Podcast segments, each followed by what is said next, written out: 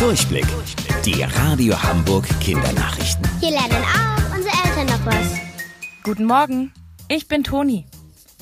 Gestern hat sich Bundeskanzlerin Angela Merkel mit den Chefs der Bundesländer über mögliche Lockerung der Corona-Regeln beraten. Dabei haben sie sich darauf geeinigt, dass große Veranstaltungen wie Straßenfeste oder Fußballspiele bis zum 31. August verboten bleiben. Die Schulen beginnen ab 4. Mai wieder, aber nicht für jeden. Denn damit nicht so viele Menschen auf einem Haufen sind und sich gegenseitig anstecken könnten, soll der Unterricht zuerst für Abschlussklassen und die vierten Klassen der Grundschulen wieder starten. Kleinere Geschäfte dürfen ab Montag wieder aufmachen. Allerdings müssen sie auf Sauberkeit und den Sicherheitsabstand achten.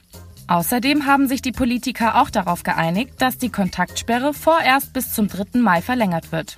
Das bedeutet, dass wir bis dahin nur zu zweit draußen sein dürfen. Also so wie jetzt auch. Streit um neue Sternbrücke. Über die fast 100 Jahre alte Sternbrücke in Altona fahren jeden Tag mehr als 900 Züge. So langsam muss die erneuert werden. Zumindest, wenn es nach der Deutschen Bahn geht. Die plant nämlich eine komplett neue Brücke. Doch das sorgt für Ärger. Denn die denkmalgeschützte Sternbrücke ist für viele Hamburger etwas Besonderes. Auch weil unter der Bahnüberführung kleine Musikclubs sind. Die müssten umziehen, da sie unter der neuen keinen Platz mehr hätten. Allerdings ist bisher nicht klar, wohin sie umziehen können.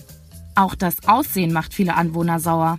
Die bisher schmale Konstruktion soll durch eine sperrige mit einem hohen Bogen ersetzt werden.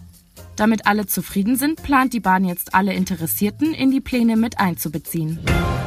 Wusstet ihr eigentlich schon? Angeberwissen. Es gibt eine Sorte Erdbeeren, die weiß ist und nach Ananas schmeckt. Bis später, eure Toni.